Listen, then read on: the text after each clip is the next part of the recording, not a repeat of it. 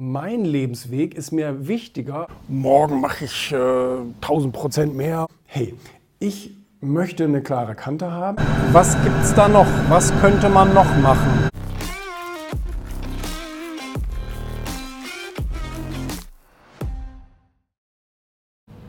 Werde ich in letzter Zeit öfter gefragt. Dieses, äh, wie kann ich denn besser werden, also mehr verdienen oder ähm, meine Glaubenssätze auflösen oder mein Unternehmen vergrößern oder bla bla bla. Und ähm, ich kann leider irgendwie immer nur so eine blöde, banale Antwort geben, nämlich jeden Tag ein klitzekleines bisschen besser zu werden. Also so eine Art Stück-für-Stück-Prozess, so ein Prozent am Tag vielleicht, maximal. Das ist dann schon ziemlich viel, dann wärst du schon bei über 300 Prozent im Jahr. Ähm, sondern also ich persönlich war und bin immer irgendwie ein Fan von den kleinen Schritten gewesen. Also nicht morgen mache ich äh, 1000 Prozent mehr und bla, morgen verdoppel ich alles, bla bla bla. Das halte ich für relativ unrealistisch, außer du hast wirklich so immense Kapazitäten. Ich definiere das so, dass ich meine Lebensziele und Träume und Vorstellungen und auch Wertvorstellungen mhm. immer an erste Stelle stelle. Mhm. Und alles andere kommt danach. Auch deine Frau? Alles andere kommt danach. Okay.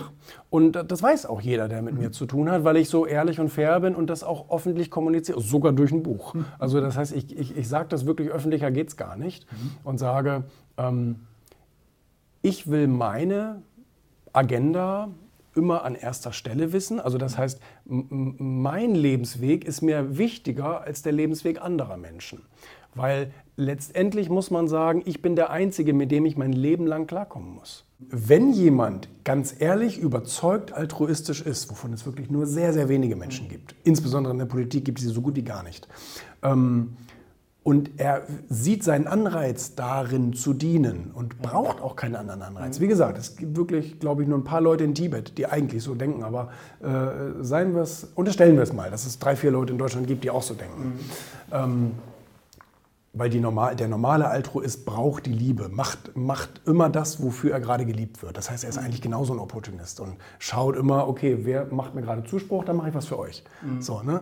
Und ähm, weil er braucht ja diese Bestätigung, diese Rückbestätigung sozusagen, so, oh, wir sind dir so dankbar, du bist so ein guter Mensch. Und ja, das weiß ich. Im Grunde ist er auch ein Egoist. Theoretisch äh, ist, es, ist es genauso, ist es auch eine Selbstsucht mhm. sozusagen. Ich finde schon, dass sehr, sehr viele Leute nicht wirklich neugierig sind ähm, dass viele Leute so ein bisschen in der Suppe schwimmen, in dem, in dem äh, eigenen Saft schmoren, ohne sich irgendwie auch mal so ein bisschen weiterzuentwickeln. Und das finde ich schade.